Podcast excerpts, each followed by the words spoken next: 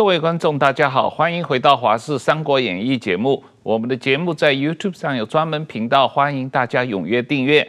今天我们很高兴再次请到了明居正教授来上我们的节目，同我们大家谈一下中国最近在北京召集的一带一路的峰会，来总结中国一带一路的十年的呃状况和。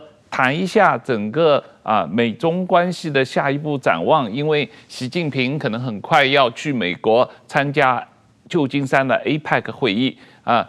明老师你好，呃，主持人这个汪浩兄好，然后石板老师好，各位观众朋友大家好，啊，石板先生好，大家好。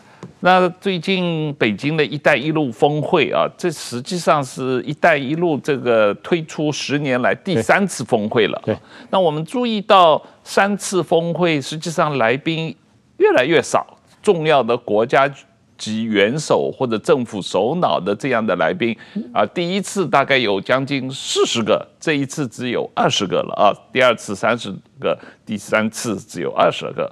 嗯，那这中间十年。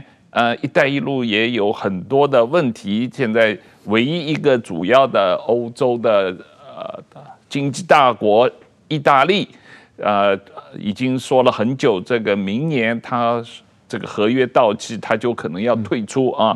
那然后“一带一路”一个中国重点扶植的一个斯里兰卡、一个巴基斯坦，都面临财政破产、整个债债务重组的状况啊。呃，那回顾一下，我们这十年来“一带一路”的目的或者成果是怎么样？我先说原来的目的啊，因为他这个计划的两位都很清楚，他最早不是就是一下就提出来的，嗯，他最早提出来，他不是一个完整的构想。他是东提一句，西提一句，东提一句，这样慢慢拼拼拼拼拼出一个呃像样一个计划出来。当然这句话说起来有他的这个有他战略设想，我们也不能也不能低估。所以看到现在大概应该这样说吧，他的确是想展现或想落实习近平跟美国全球争霸的野心，他有这么个设想。所以你看他北边从这个新疆出去，然后走哈萨克这样一路过来。然后这样一路穿穿就穿到欧洲去了，南边呢，从这个广西云贵一带出来，然后进入到中南半岛，一路上经过印度，然后最最后也也这个走水路什么等等，然后最后也到了这个也到了这个欧洲，然后到了非洲去了，所以规模非常大，然后数字也非常这个金额的数字也非常大，所以的确是有这么一个大的战略构想。但是当时能推出的战略构想，然后能做这些事情呢？其实我们得看到一个因素，就是它背后有非常强大的金流在支撑它。嗯，也就有那么大一笔钱。那十年前你说它有这么大一笔钱，然后最后再发展了几年有这钱，这并不奇怪。为什么呢？第一，改革开放从一九七八年开始，然后八零年代开始慢慢前进，啊，到了差不多十年之后呢，就有相当的规模。等到八九事件过去，然后动乱平息了，啊、呃，外商、台商、然后港商都回到大陆去，再过不到十年时间呢，哎，进了这个，进了世贸组织，进了世贸组织之后，你跟国际的结果就密切得多。然后呢，国际大的金融投资集团跟机构呢，觉得说这是一大机会，所以纷纷把钱带进来，所以很多热钱这样就涌进大陆里面去，大陆钱一下就多到几乎花不完的地步。所以那个时候你说推出这么大计划，那没有问题，因为这金流是不断的。然后我也常讲，我说巴菲特讲话很有道理。他说这个潮水退去之后，谁的裸泳就看见了。那也就是金流不在的时候，谁光着屁股在弄完了，那大家就看到了嘛。那就是这样。所以今天“一带一路”碰到很大困难呢，一一方面就是你的钱呢不再不再从国外账号几乎无限制这样可以拿到了。第二就是联合国现在检讨，你是开发中国家。结果你现在变成世界上几乎是最大的债务国，你这两个身份都不起来嘛？你怎么有可能是开发中国家，然后又就借这么多钱给人家？你哪来的钱？所以根本不合理。所以这几个一兜起来，慢慢就大家减少他钱之后呢，他就玩不转嘛。一旦玩不转之后呢，那大家也看在眼里面。所以大家常讲啊、哦，这次开会他想哦，你看他这次推出“一带一路”二点零版，你仔细看到二点零版规模。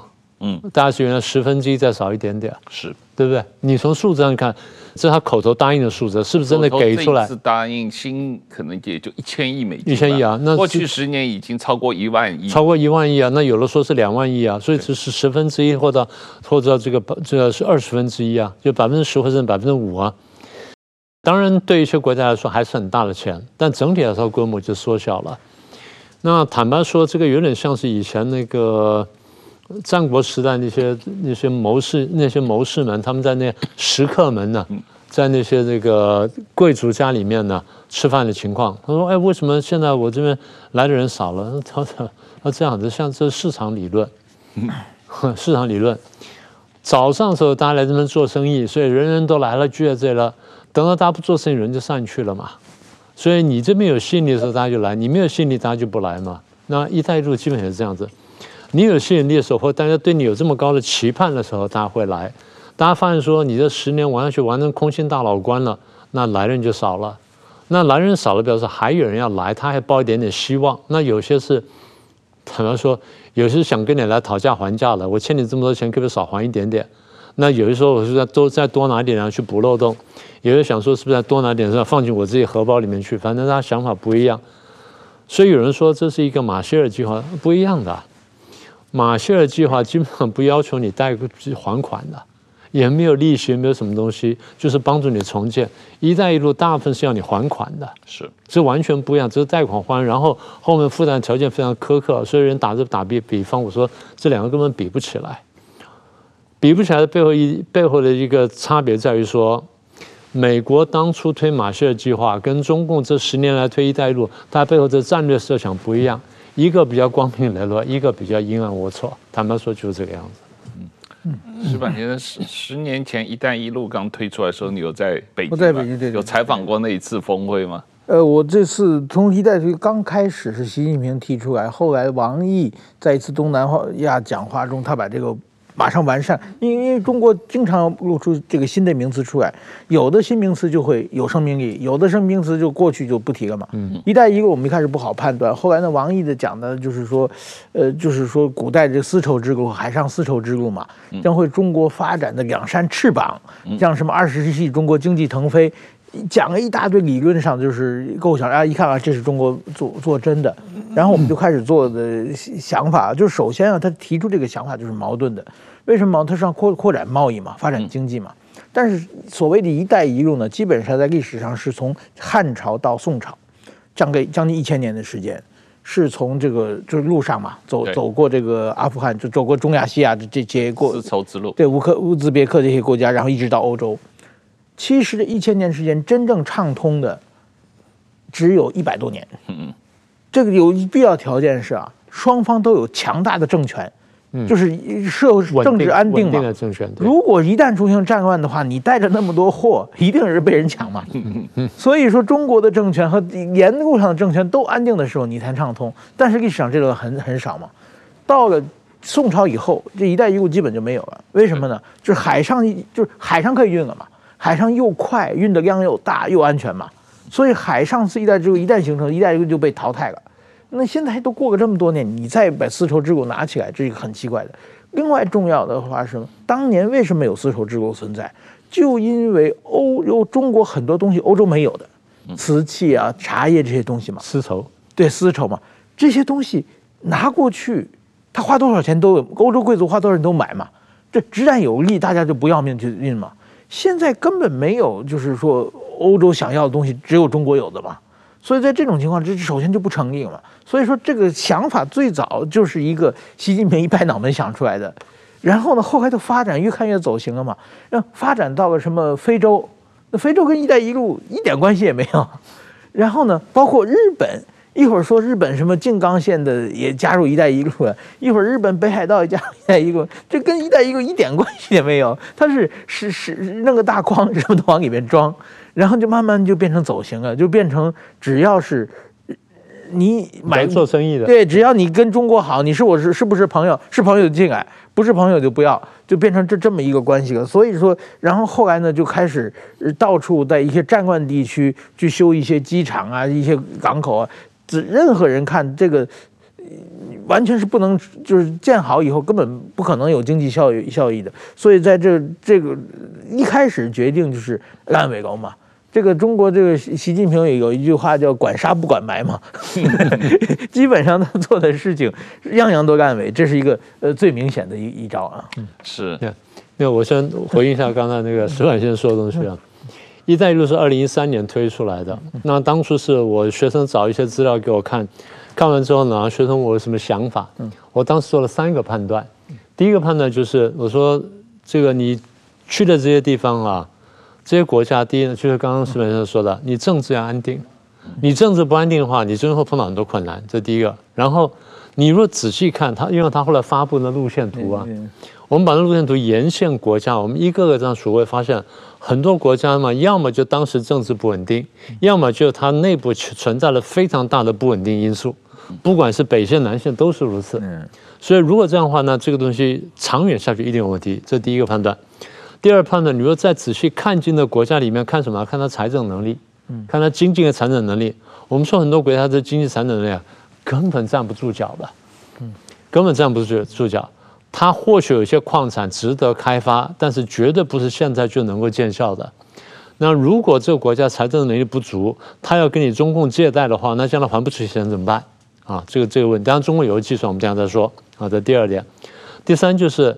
一带一路，你走了这走了这两个路线，北边呢，我们说你走了俄国俄罗斯的后门，你抢他的后院；嗯南边呢，你将来会碰到印度，那说不定也会碰到美国跟日本。所以北边呢，你又碰到俄罗斯的阻拦；南边会碰到日本、日本、美国跟印度阻拦。你到最后呢，一定会跟大国冲突。这是我们在很早时候对这做了三个判断。后来一带一路运行了几年之后呢，出现了两个这个发展，这当时在我们判断之外的。当时我们应该推得到，但没推到的。第一个就是债务陷阱，嗯，债务陷阱大家都现在都谈到了，等等，我们再详细谈。那么也就是说，我们当时判断你的财政能力不足什么等等，然后中共呢，当时告诉我们的就是，你看我要把你的港口收回来，把你什么铁路收回来，把水库收回来的，对，你是收了，银行借了你一一笔钱，然后最后你还不上，我收了个水库。但这水库的收益是不是能够比我的补上那个钱的漏洞？这两件事情。对，看起来你是拿到了这个偿债的东西，但偿债东西足不足以支撑你的债务？所以会不会酿成债务陷阱？这我们没看到。第二，更加想象不到的，因为“一带一路”呢是政府出来讲，然后让这些国企什么的出出面去做，然后呢，国有银行呢出来贷款。最后呢，是国企加上中国的一些地方省份的地方政府出来联合做这件事儿。好，那最后你钱借出去回不来的话，你要一个江苏省拿了一个什么乌干达的水库干什么呀？对不对？我随便举个例子，也就是最后它酿成什么呢？酿成内债。所以这几年你看中国大陆这个省一些省份内战很严重，一方面是自己乱搞基建嘛。二方面就是我，我现在我还没有数据，但是合理推断就是跟“一带一路”你借的这钱呢，应该还是有关系的。所以我们认为说，大概这五大问题呢，现在为止呢还没能解决，它是一个核心的根本的问题。对，所以你刚才讲的这个情况，确实是国际上对于“一带一路”的批评，认为它本质上是一种新殖民主义是啊，然后它造成这个“一带一路”沿路的这些国家的债务陷阱啊，而且。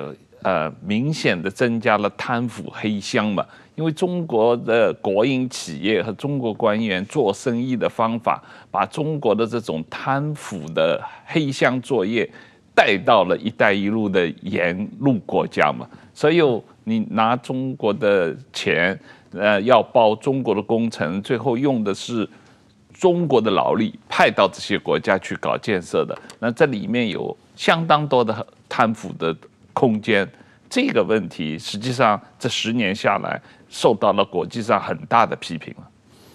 另外，他还有这个几个挤压哈，那贪腐呢，我还得这样说一下。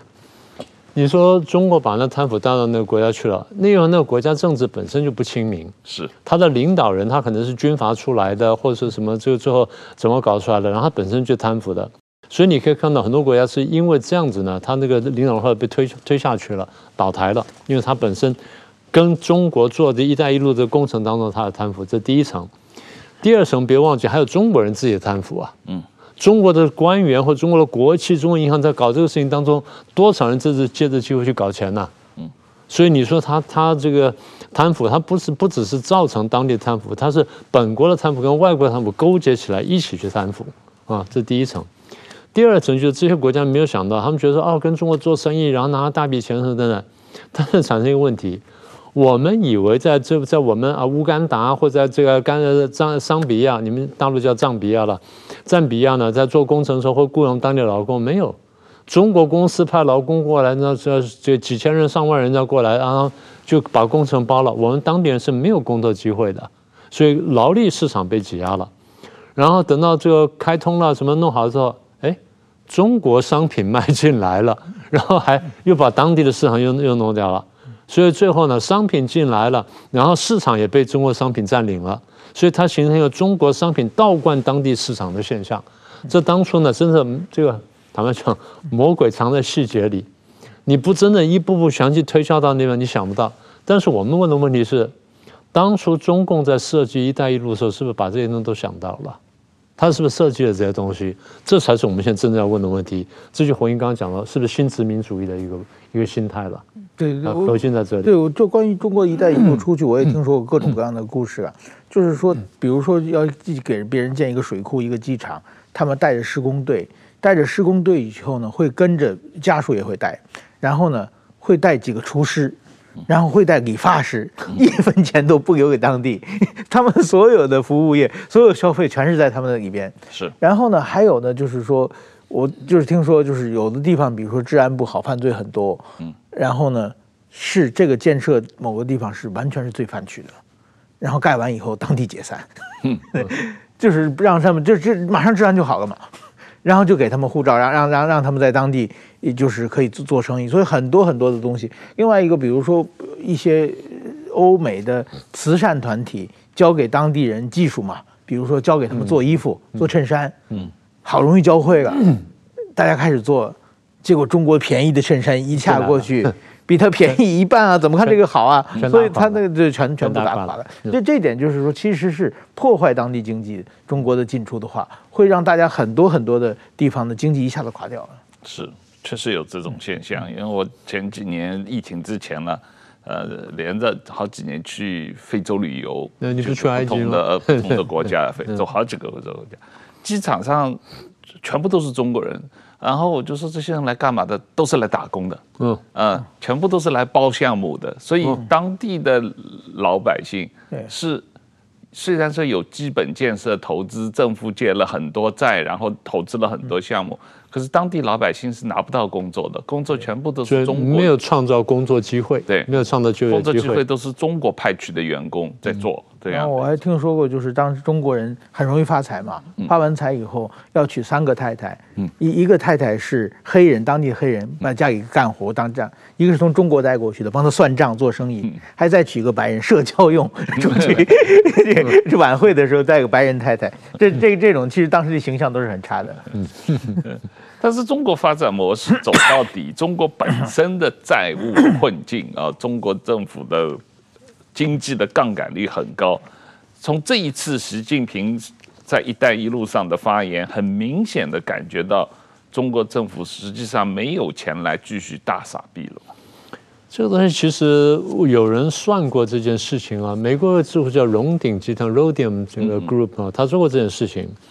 他就算他说，呃，一七年到一九年呢，呃，中国借出钱呢，呆账大概差不多是一百七十亿。从一九到二二年呢，呆账到达七百八十亿，差不多是一百七到七百八，四倍半多吧，嗯，不到五倍的这么多，四倍半多。嗯，所以也就是你你借出钱的没问题啊，就是我们通常是这样的，我们不是常讲吗？你借小钱的，你怕银行。你借大钱，的嘛银行怕你，对。现在变成就是，这为什么？所以刚刚一开始我们讲说，啊，现在规模缩水了，来的国家少了，那为什么还有这么多国家来呢？有的来跟你从谈呢，谈这个债务重组的，嗯，对，我欠你蛮多钱的，我欠了这个这一百多亿，这样好不好？咱们打掉一半吧，剩五十亿，那五十亿我还不上，那怎么办呢？两个办法，第一办法呢，就帮我重组啊，原来是二十年还款，现在变成三十年还款，原来是这个五趴利息，那现在变成四趴利息，那这样我还还不起，你再借我一点吧，你再借我一点。所以刚才讲说，从一百七十亿到七百八十亿呢，荣鼎集团基本上就是它要追加再融资，追加再融资，结果才会出现这种现象。那返回来就回到我们刚前面讲的。如果说这个是国企跟国有银行，加甚至加上一些个别的地方政府参与的计划的话，那他们的钱进去之后拿不拿得回来？嗯，所以刚刚讲的造成内债呢，我觉得内在债务呢，我觉得这是很大一笔。另外一笔就是这个外汇储备，IMF 做一个个研究是这些接受援助的国家里面呢，很多国家的外汇储备在这段时间呢大幅减少。嗯啊，他们算出比例，我现在就不再说了。然后这个野村集团呢，是算出来就是大概四个国家吧，我看一下，奈及利亚是一个，埃及是一个，土耳其是一个，然后加纳是一个，这几个国家呢，对外汇储备减少不说呢，他们这个货币呢还出现了相当大的危机，是，所以他们认为说这些呢跟，哦还有一点，这些国家跟中国都借了大笔的基建基建建设的贷款，嗯。那所以表示说，他们这个受到这个拖累非常严重。那当然，野村集团没有最后给出建议来，但是他指出的问题呢，已经很能够说明问题了。是，确实是这个问题。这个呃，从数据上也能看出，这个呃呃，中国的这个“一带一路”投入的回报啊，不光是对当地国家造成了债务危机，对中国的银行和国企投出去的回报。也是有很大的风险，所以中国政府这几年不断的所谓，呃，要减免这些发展中国家债务，就是说我这个债本来是中国已经借给你了，现在你还不出来了，我只能减掉或者有啊，几个月前王毅不就减了一大批吗？对，对几个月到一年前嘛，是减了好大一笔钱嘛。是是是，是这个样子啊。不过这一次“一带一路”的峰会，呃。最受瞩目的就是普丁嘛，啊，那普丁这两年因为乌克兰战争的关系，他不太能够去俄罗斯以外出访啊，因为有国际刑事法庭在通缉他嘛，啊，他离开俄罗斯就有可能被捕，所以他这次高调访问中国，习近平高调接待，这个是他少数几个能去的地方。对，这个。这使得这个中国和俄罗斯的邪恶同盟进一步的提升关系啊。这个呃，明老师你怎么看这一次的中俄关系的进一步的提升？我觉得他们有几个问题要谈吧。第一个问题就是一定谈现在进行两场战争嘛。嗯。呃，当然第一谈俄乌战争了。那 俄国方面要跟中国方面再简报一下我最近打了什么情况嘛。嗯。然后一定是粉饰太平啊！我觉得什么时候我会反攻，然后他们撑不久了，他们啊等等，所以我们最后会打赢。所以是简单说就是，你还要继续帮我，然后这个我们来把这打完。这第一个。嗯。第二，他们的研究就是以哈这个战争对我这战争什么影响？嗯。啊，然后这个这个战争呢，我们怎么去操纵它？嗯。怎么把它玩得更大一点点，然后对我们大家都有好处？所以一方面就是。计算俄乌战争将来怎么走，然后怎么收场。第二就看以哈战争的怎么玩，怎么弄，然后怎么对大家有好处。我觉得俄国会很相当直接的问一个问题，就是那现在如果我打的差不多了，然后美国、欧洲都没力气，你中国要不要趁势帮我一把？嗯，你帮我一把，我一下就打完了，就打赢了。嗯，对不对？然后你要不要好好考虑一下？所以带了很大一个团去嘛，然后高调高调出行，然后我觉得他搞了一个噱头。带了两所盒子武器，什么盒子手提箱过去，我觉得那两是空的了，里面装一些东西啊，装了很重的样子，啊，但他不会带出去了，因为没有必要嘛。你现在有什么有什么机会说你会被人家打？不太可能的。但这个基本上是做秀用。那最好笑就是 在这之前啊之后，呃，之前还是当中我忘了，俄国的财政部长吧，在那个。呃，在议会的 Duma 里面就讲说啊，我们非常感谢中共，我们这边用的无人机几乎都是他们给的。嗯，哎，你这是 你这是干什么呀？你这是感谢还是拖人下水啊？所以我们常讲，当然是想把中国拖下水。当然是嘛，当然是。然后外交部长呢，俄国外交部长 Lavrov 呢，又说啊，我们感谢北韩，啊这是乌克兰战争让大家帮了忙。嗯，你觉得他在干什么？拖人下水。也就是我俄罗斯一方面呢要拖中国下水，二方面要拖北韩下水，为什么呢？我打得非常吃力了，我打得非常吃力了，我不把事情闹大，不把你们拖下水呢，我根本玩不下去。所以你刚刚说结盟，我这两个还不完全是结盟关系，不过他们至少平行利益呢。我们常常在国际政治上，我常常讲，我说一个大国跟一个小国结盟呢，双方都互相怕对方，小国怕大国出卖他，大国怕小国拖他下水。嗯，但恰恰好大小两国结盟，它的目的就在这里，是大国想出卖小国，小国想拖大国下水，所以才结盟，然后刚好又有共同利益。所以在这个时候呢，俄国跟中国也是这样子。一个想出卖对方，一个想拖人家下水，好，这第二点。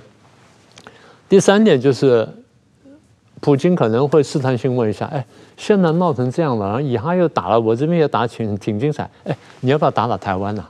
你来打打台湾了，我看你打了赢的。我认为美国、欧洲现在没有力气了，他们现在弄乌克兰已经弄不过来了，然后我们偷偷在帮下伊朗，在帮下哈马斯，他那边闹大的时候，你打台湾了。你哪会？你一定会赢的啦，嗯，对不对？这就是简单说，就是我们过去讲的“唯恐天下不乱”嘛。谁希望天下大乱呢？希望破坏国际秩序人才才会希望天下大乱嘛。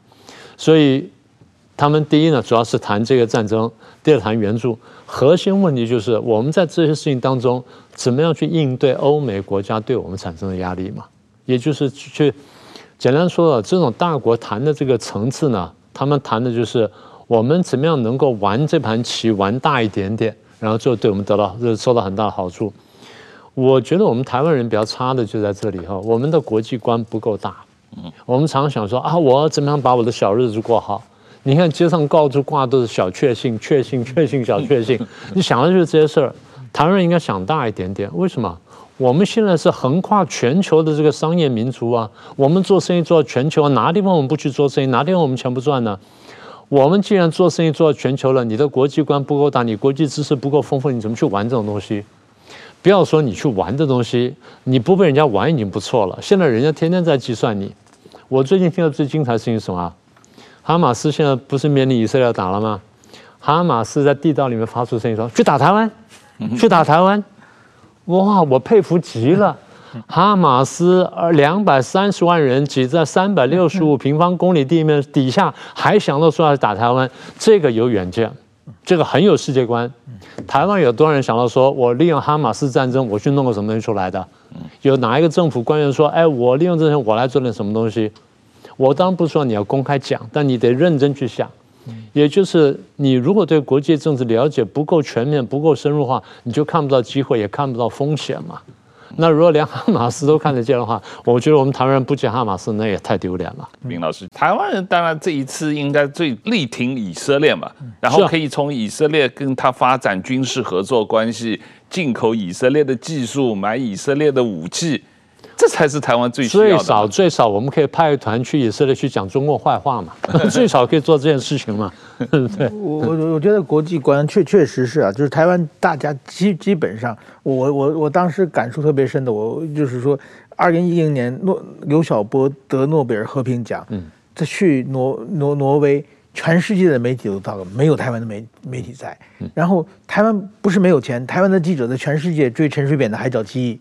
所以说呢，他认为刘晓波是中国中刘晓波的敌人是台湾最大的敌人嘛。嗯，你起码要关心一下嘛。对，在在场没有一个记者。另外一个，我想我如果说，我觉得如果有国际观的国家的话，台湾现在选总统嘛，一定会有一个去乌克兰看一看嘛。嗯。对，我那你一下子国际观的高度就有了，国际上的曝光率就高了嘛。他们现在在台湾这个全省走透透，对对，就是这个，我觉得这这是一个没有国际观，去去乌克兰就马上不一样了。嗯嗯，当然，这个总体来说，这个中国的一带一路从一开始，呃，明老师就讲，它确实是跟美国争夺世界霸权的一种一种战略战略战略设想啊。主要是抢夺对于发展中国家的影响力嘛啊，这个十年下来看，中国是有成功吗？有成就吗？哦，你不能说没有啊。嗯，当然就是我们刚刚讲，就负面因素非常多，但是你不能排除它的正面因素。第一个就是我钱投到这边来说，我这边就有就有发就有发言权。对，呃，第二，我钱投多之后，我甚至可以影响你国内政治发展的。是。那斯里兰卡总统被推翻，不就是呃选输掉了，然后倒台，不就是这样子吗？也就是因为他那个弊案被掀出来了嘛。所以如果说这个呃“一带一路”的贷款贷款的接受国，然后里面有贪腐现象，那至少反对派和反对党把它供出来的话，它对当地政治是有影响的。嗯。但反过来说，中共不断把钱送进去的话，他也可以操控当地这个政局。所以这第一个我们看得见的。第二就是我们刚刚讲说，哦，他借了钱给你，然后你还不出来，我把你军港收了，把你这铁路收了。呃，军港收了或铁路收了，或是这个矿山收掉的话，我是得到利益的。即便它不成比例，但我还是拿到东西。所以后来我们当然今天我们没有准备啊，那个其实我有过一个清单，就是他在哪个地方拿到哪些港口。当然最有名应该就是呃斯里兰卡，呃斯里兰卡那个那个港口，那个是最有名的一个一个案例。那其他国家也有类似情况，当然还没有，但但没到那么好。嗯那么也就是说，他有他的战略设想，但中共有个缺点呢，就是他常常是算政治账，不算经济账。嗯，因为他会多花钱，会会干一些蠢事，但是还拿到点东西回来。当然，那点东西在战略角度来看，或政治角度来看是有相当收益。但是你是不是能够平衡政治上和经济上呢？这点呢，你还值得考量。呃，所以如果说 on balance sheet，我会说他们不是无所得，他们毕竟是有所得。因为他如果无所得的话，那美国跟欧洲也不需要花力气，也去弄一个平行东西跟你竞争。嗯。如果说美国、欧洲现在正在设想我要弄个平行东西，然后跟你一对一竞争的话，比方说你还是有所得的，我还是还是得对付你。所以从这角度来看呢，我们还是还是得提防。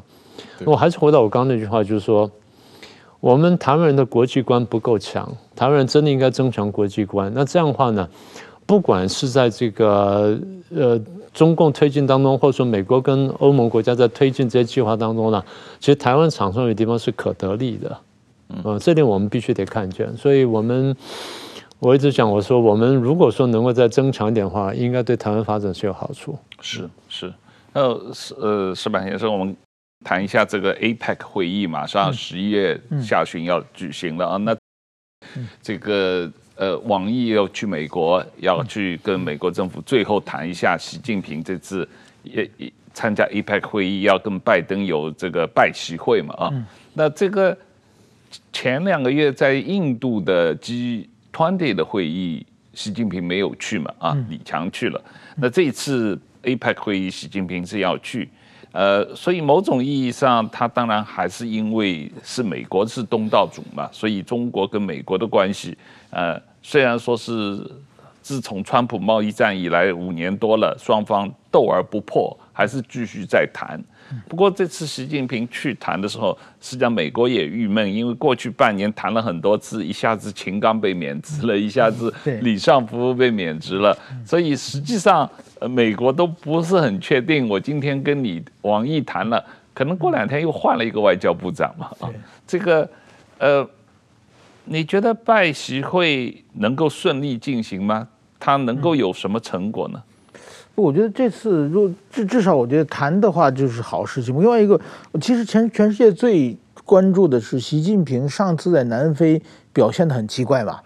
然后到底他是一时糊涂，还是他确实已经进入一个不正常的状况？有一种说法是，习近平他今年七十岁，嗯然后他的父亲习仲勋是七十岁以后就精神不太正常。说这个是有遗传的，当然这个是真的假，但是确实他去南非带了很多人，而且很多该出席到了那里不该出席的会议不出席，然后哦就是带了很多人，就是包括把他住的地方旅馆的人都换掉嘛，包括什么窗窗帘什么枕头都带从被中国带过去嘛，然后回去一直飞到新疆。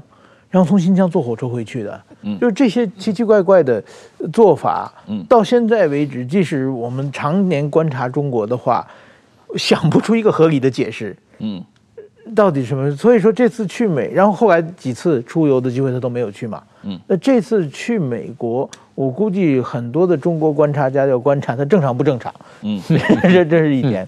那另外一个呢？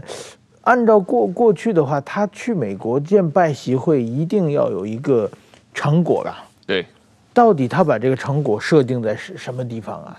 呃，这个其实我认为美国问题也很多，但是说美国马上就要还有总美国总统大选还有一年嘛？对，一年之内，一年之后，就是今后一年，我想美国对中国的政策会不停的加码，因为现在共和党、民主党唯一的共识就是对中国一定我们要强硬。嗯，那在这种情况之之下，那么谈完了。一回去，美国对中国的政策越来越加码的话，那说明他访美失败嘛？这一点会会出现什么状况？那所以说我我现在其实是我想，是不是中国在中东方面，中东问题、以色列哈马斯问题，是不是准备一些礼物拿给美国去，打算换一个换一些什么礼物？所以说这这点，我看我看不出中美今后有任何合作的空空间啊？是不是美国会把关税降下来？等等，我不不不想不出来。明老师，你怎么觉得？明老师对这个一局怎么看？因为当然刚才讲到了习近平访美本身的安全问题啊。说老实话，最近美国旧金山城市内部很混乱啊，这个安全本身是有点有点问题的啊。那。第二，我我觉得不只是习近平安全问题，拜登安全问题也是有问题。这个美国总统去了旧金山，是不是能够活得出来？对。第二，这个中国政局也不稳啊。这个呃，李尚福和这个秦刚刚刚被干掉了。那第三一个呃，拜习会在美国，刚才石板提到，美国马上进入选举年了，然后美国国会又刚刚推了一个。对中强硬派的人当国会众议院议长。啊，那这一些都使得美中关系要全面缓和，实际上是不太可能。美中关系全面缓和不可能。我我一直在讲，我说美中现在对抗已经进入这种结构性的对抗，嗯，这种结构性对抗已经僵化，已经固化了，嗯，除非双方有一方出现 regime change，否则不太可能变化，嗯，那么也就是说，它只是在一定的范围之内摆荡而已，但是你不会超出这个范围。所以你的标题叫斗而不破，这我很同意啊。但是我们也必须这样说：双方虽然在斗呢，那为什么斗而不破呢？因为双方都有求于对方。嗯，美国有求于中共，就是其实我不想跟你脱钩。为什么？因为高阶的这些这些产品呢，那是我提供。但中低阶很多是你提供，那这个全球化的几十年这个结果呢，我们现在不可能完全摒除。所以如果中低阶产品不过的话，那我这边日子也很难受的，是，所以也不行的。那对中国来说，我的高阶东西都有求于你，然后我市场有求于你，然后就是我的贸易顺差很大比例从你美国过来，如果没了美国市场，咱们俩不做生意了，那我先垮掉了，所以我也不会干的。所以我刚刚讲说斗而不破呢，就是双方都有求于对方。那现在问题是在这个有求于对方的情况下面，双方开始斗的时候，双方能做多少让步，是这个意思。好，那我现在看一下，就是美国现在大概就是，如果说啊，你的国防部长原来不跟我讲话，现在换了新的国防部长，我没有制裁你，那咱们可以讲话了吗？啊，那如果能讲话的话，对美国来说，他至少可以宣称一个小小的胜利，啊，咱们两军开始对话了，啊，这是一个。第二呢，然后中共可以说，那美国低头了，美国现在跟我们说话了 啊，那行了。所以双方这个第一呢是这是有一点点小的合作空间。第二就是双方在经贸上面还是得合作的了，这我们都看见。我们刚刚不是说双方有求于对方吗？美国希望说咱们如果说扩大一点点生意的话，那我的经济数据好看一点，那么剩下这大半年一年呢，我的选举呢好看一点点。嗯，所以美国有求中共。对中共来说呢，我们过去多次讲过，它对美国的经贸依赖是高得多的，高得多的。我们数几样东西就好了。刚刚第一讲就是说，它的贸易顺差，它贸易顺差里面大概现在一百块钱、七八十块钱的，至少七八十块钱从美国赚的，是没了美国市场，它就垮掉了，对，它经济就垮掉了。明老师，去年中国对美国的贸易顺差将近三千七百亿美金。那占中国整个贸易顺差里面的将近哎七成左右，七成五，七成七成七成五嘛，对啊，七成五这样。对啊，那也就是说，我若没了美国市场的话，那我根本就赔钱的了，赔得一塌糊涂了。所以他不敢跟美国脱钩，然后他也反反复讲说，我不想跟美国脱钩。所以双方都有缺对方，所以最直接的就是咱们经贸上怎么样合作一点点。那所以如果这样的话呢，我们先说他别的会谈什么。第一呢，还是会谈俄乌战争。就俄乌战争是咱们那现在怎么办？打到这样子了，那你答应我不提供武器，后来还有就讲说不提供致命武器，但你还是会提供武器。我不提供致命武器，那这话是你跟我国务卿说的，那你不要反悔啊。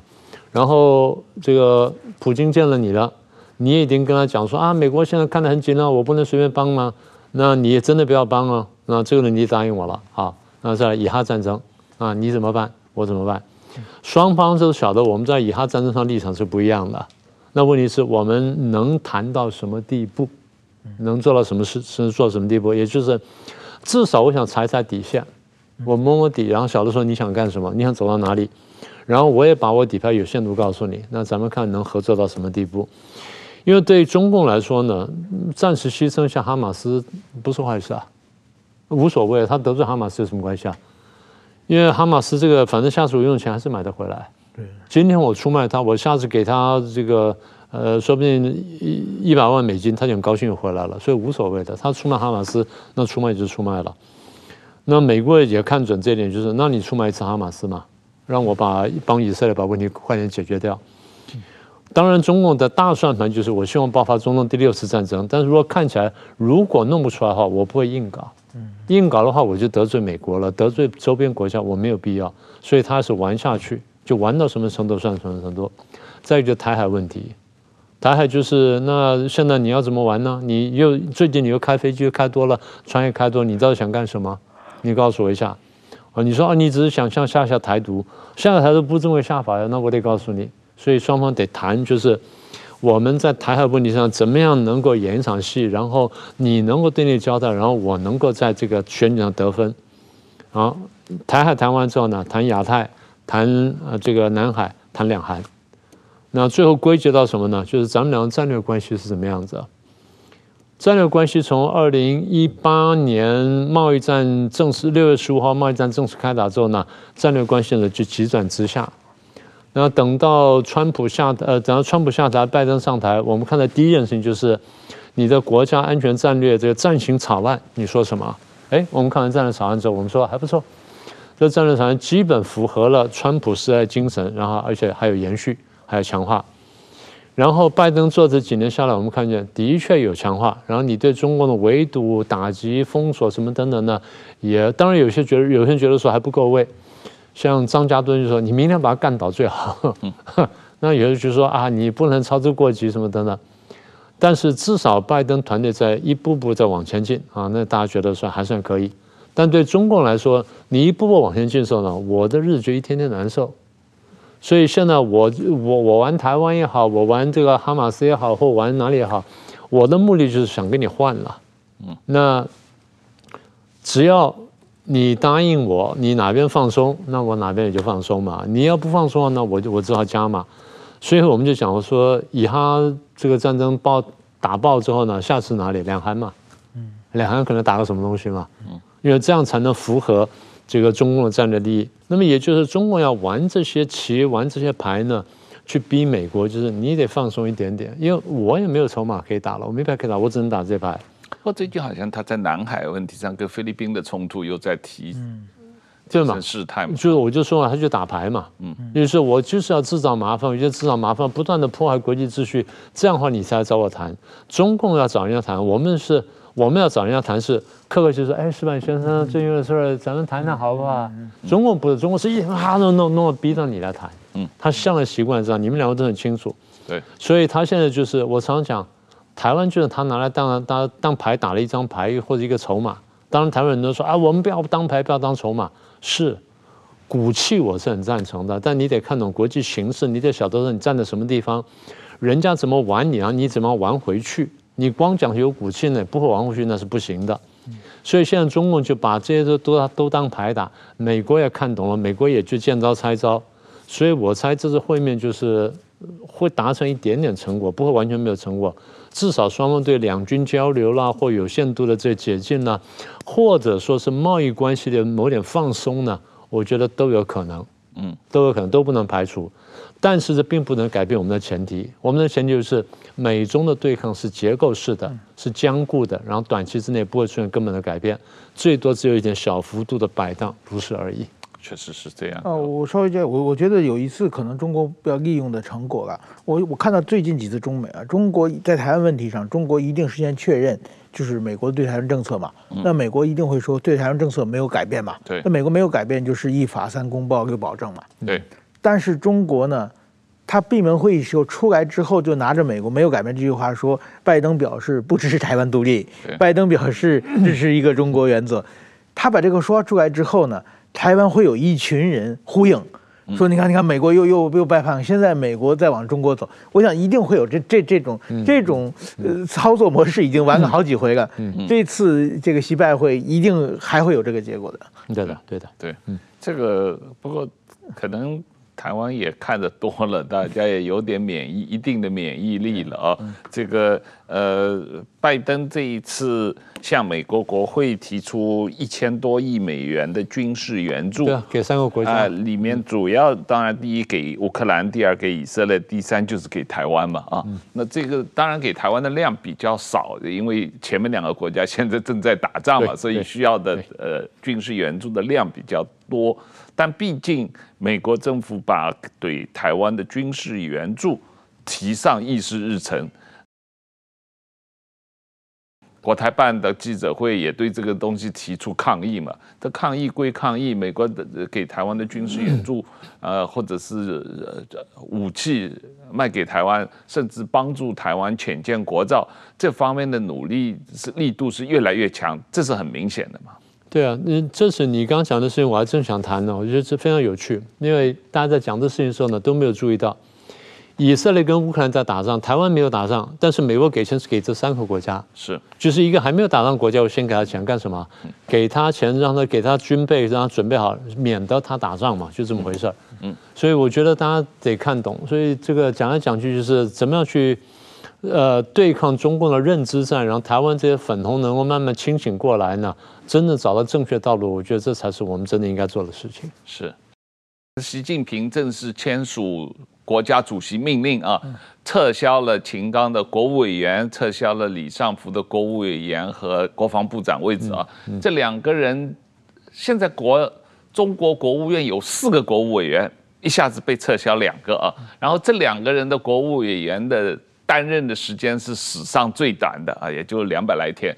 那明老师怎么看这一局？这个呃，现在回过头来看，这两个人被撤销，到底是什么原因？实际上，中共也没有真正的解释嘛。我不知道原因，但我可以看见一个后果。嗯，假设说你对国家一个政治完全没有什么了解，然后我跟你讲说，这个国家呢，把他的外交部长撤了。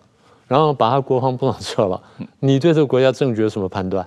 嗯，一定有问题嘛，一定有大问题嘛。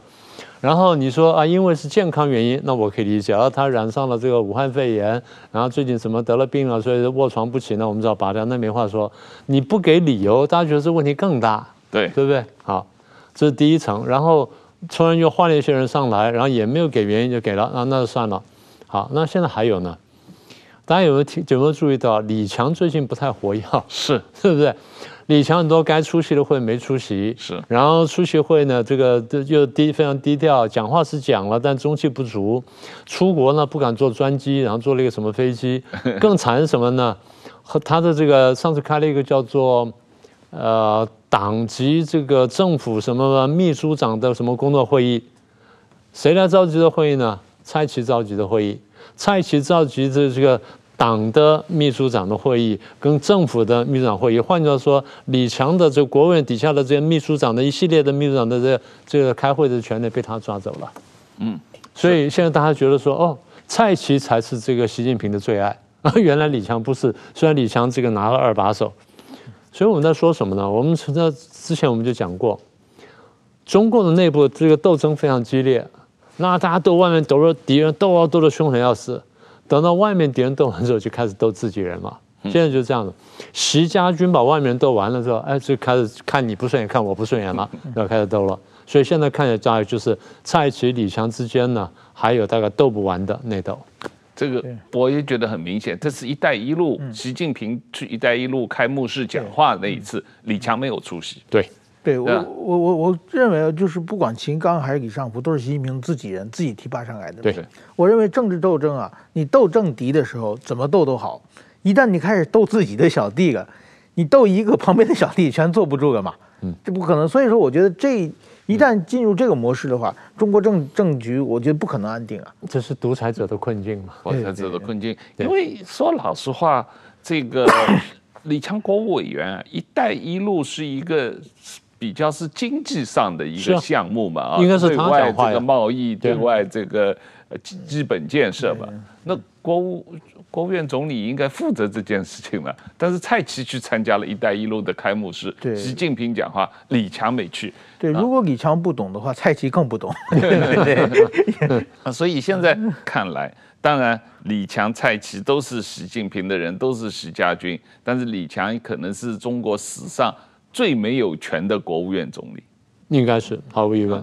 其实这个都不用现在看，他刚刚上台的时候，我们已经猜到了。嗯，你从资历各方面来说呢，他其实不及蔡奇，甚至也不及这赵乐际。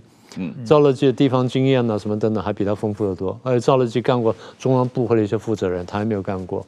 是，所以他作为一个弱势总理来说，我并不觉得惊讶。当时人家问说这么弱势，那他副总理会找谁？我说有一个一定是何立峰，另外的我不知道。嗯嗯，但现在实际上，呃，我们找谁做外交部长，找谁做国防部长，也还不确定嘛。现在撤销了两个人，对的，外交部长王毅是暂时领事带的嘛，长远来说不能是王毅嘛，他已经太老了嘛。